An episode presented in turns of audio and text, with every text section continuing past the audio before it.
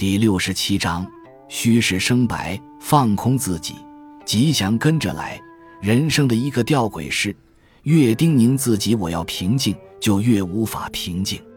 在这个时候，你最需要的就是拿掉那个我。英国哲学家罗素在刚刚崭露头角时，偶尔有人会请他去演讲，他总是非常紧张，在演讲前犹如热锅上的蚂蚁，内心焦躁惶急，演讲的效果当然也就不好。有一天，他对自己说：“如果罗素的演讲讲得很差劲，这世界会有什么改变呢？他不会对世界造成任何影响。”历史也将继续延续。透过这种反思，他消除了自我中心的关注，不再担心自己的表现，不再害怕受人轻视，心情变得宁静轻松许多。以后就把演讲当作乐事，结果就越讲越好。要想维持心灵的平静，除了以无我的方式去回应外在刺激外，更需要以无我的方式去阅历人生。也就是在待人接物、立身处世方面淡化自我、放空自己。庄子认为，最直接有效的途径就是放弃求名的心思，放弃谋略的智虑，放弃专断的行为，放弃智巧的作为，体会无穷的大道，游心于寂静之境，让秉承自然的本性得到发挥，而不自我矜夸。这也就达到虚空明的境界了。如果无所求、无所争，心中没有什么挂虑和悬念，风平浪静，自然较能维持心灵的平静。在《山木篇》，庄子更用一个巧妙的比喻告诉我们：无我还可以改善我们的人际关系，并起船来渡河。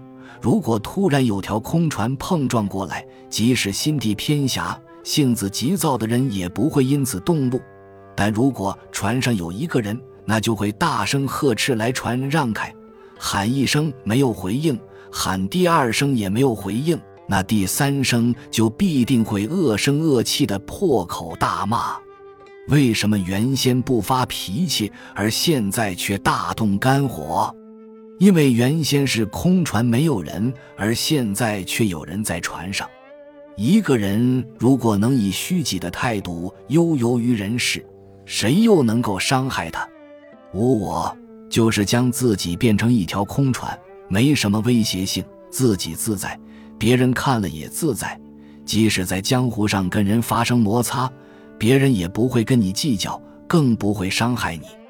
空明的心境可以生出光明来，福善之事止于宁静的心。当我们放空自己，抛开跟自我有关的挂虑和悬念后，心中一片宁静，自然会流露出祥和之光。在待人接物及行事时，雍容自在、豁达开朗，往往就能有更自然、更好的表现。没想到要圆满。结果反而一切圆满，以无我的心情来关照世界，更能进入王国维在《人间词话》里所说的无我之境。采菊东篱下，悠然见南山。寒波淡淡起，百鸟悠悠下。不知何者为我，何者为物？物我两忘。